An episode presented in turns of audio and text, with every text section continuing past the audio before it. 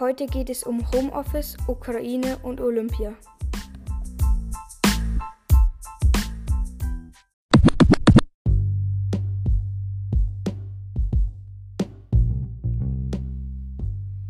Wieder mehr Beschäftigte im Homeoffice. Wegen der Omikron-Welle ist die Zahl der Beschäftigten im Homeoffice wieder leicht gestiegen. Im Januar haben zeitweise 28,4 Prozent im Homeoffice gearbeitet. Letztes Jahr im Dezember waren es 27,9 Prozent.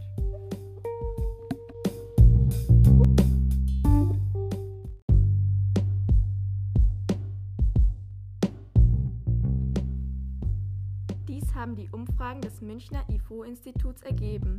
Die Homeoffice-Quote liegt drei Prozentpunkte unter dem Höchstwert von März 2021.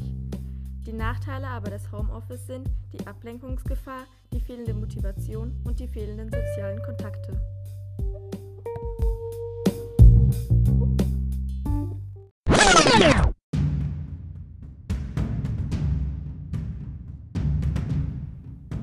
Der Ukraine-Konflikt.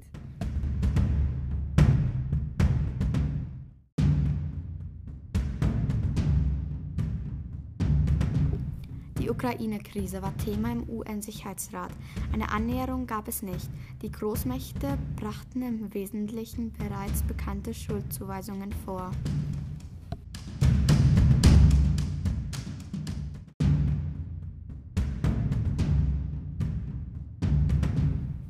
Eine öffentliche Sitzung des Sicherheitsrats der Vereinten Nationen zur Ukraine-Krise hat keine Annäherung der Konfliktparteien gebracht. Russland unterstellte den USA und ihren westlichen Verbündeten erneut, Kriegshysterie zu schnüren.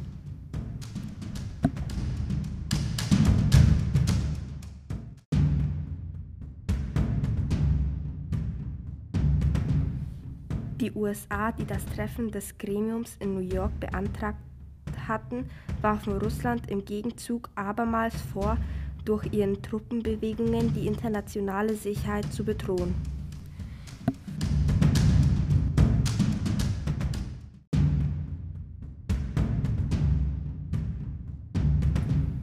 Deutschland sowie andere Länder hatten Angst, dass ein Krieg ausbrechen könnte. Jedoch ist es zu sowas wie ein Waffenstillstand gekommen.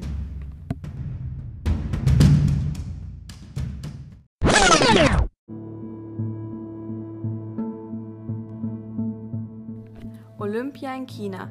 In der Volksrepublik herrschen weder noch Meinungs- noch Presse- oder Religionsfreiheit. Seit einigen Jahren leiden die Uiguren massiv unter der Unterdrückungspolitik des chinesischen Staates. Uiguren ist eine muslimische Minderheit in China.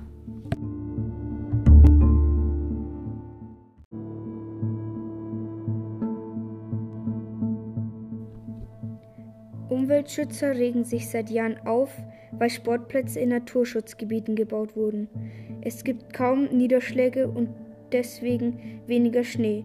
Jetzt braucht man mehr Schneemaschinen und das schadet der Umwelt.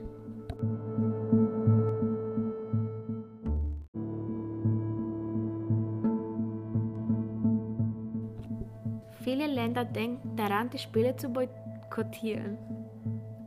Ähm, was ist Boykott? Mit einem Boykott möchte man zeigen, dass man mit bestimmten Verhaltensweisen von Personen, Firmen oder auch Regierungen nicht einverstanden ist. Indem man sich ächtet, möchte man sie zum Umdenken bewegen oder auch bestrafen. Es handelt sich also um ein geplantes Druckmittel, das eine Änderung erzwingen soll. Glaubt ihr, dass es sich etwas ändert?